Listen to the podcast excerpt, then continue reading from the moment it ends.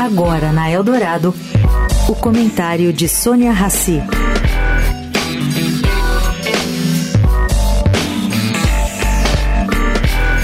Gente, durante essas minhas mais de três décadas de jornalismo, eu acompanhei inúmeros lançamentos de planos para incrementar o setor industrial.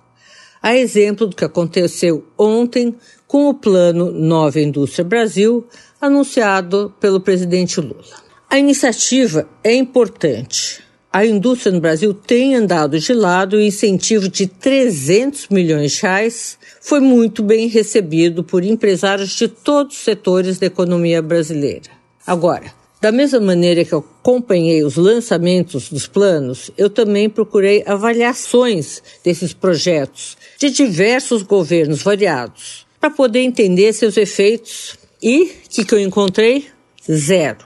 O Brasil, nas últimas quatro décadas, não se interessou em apurar os resultados desses planos. Isto é, pelo menos de maneira pública, não há uma só informação sobre a efetividade da implantação desses diversos planos. E vai aqui outra coisa para se pensar.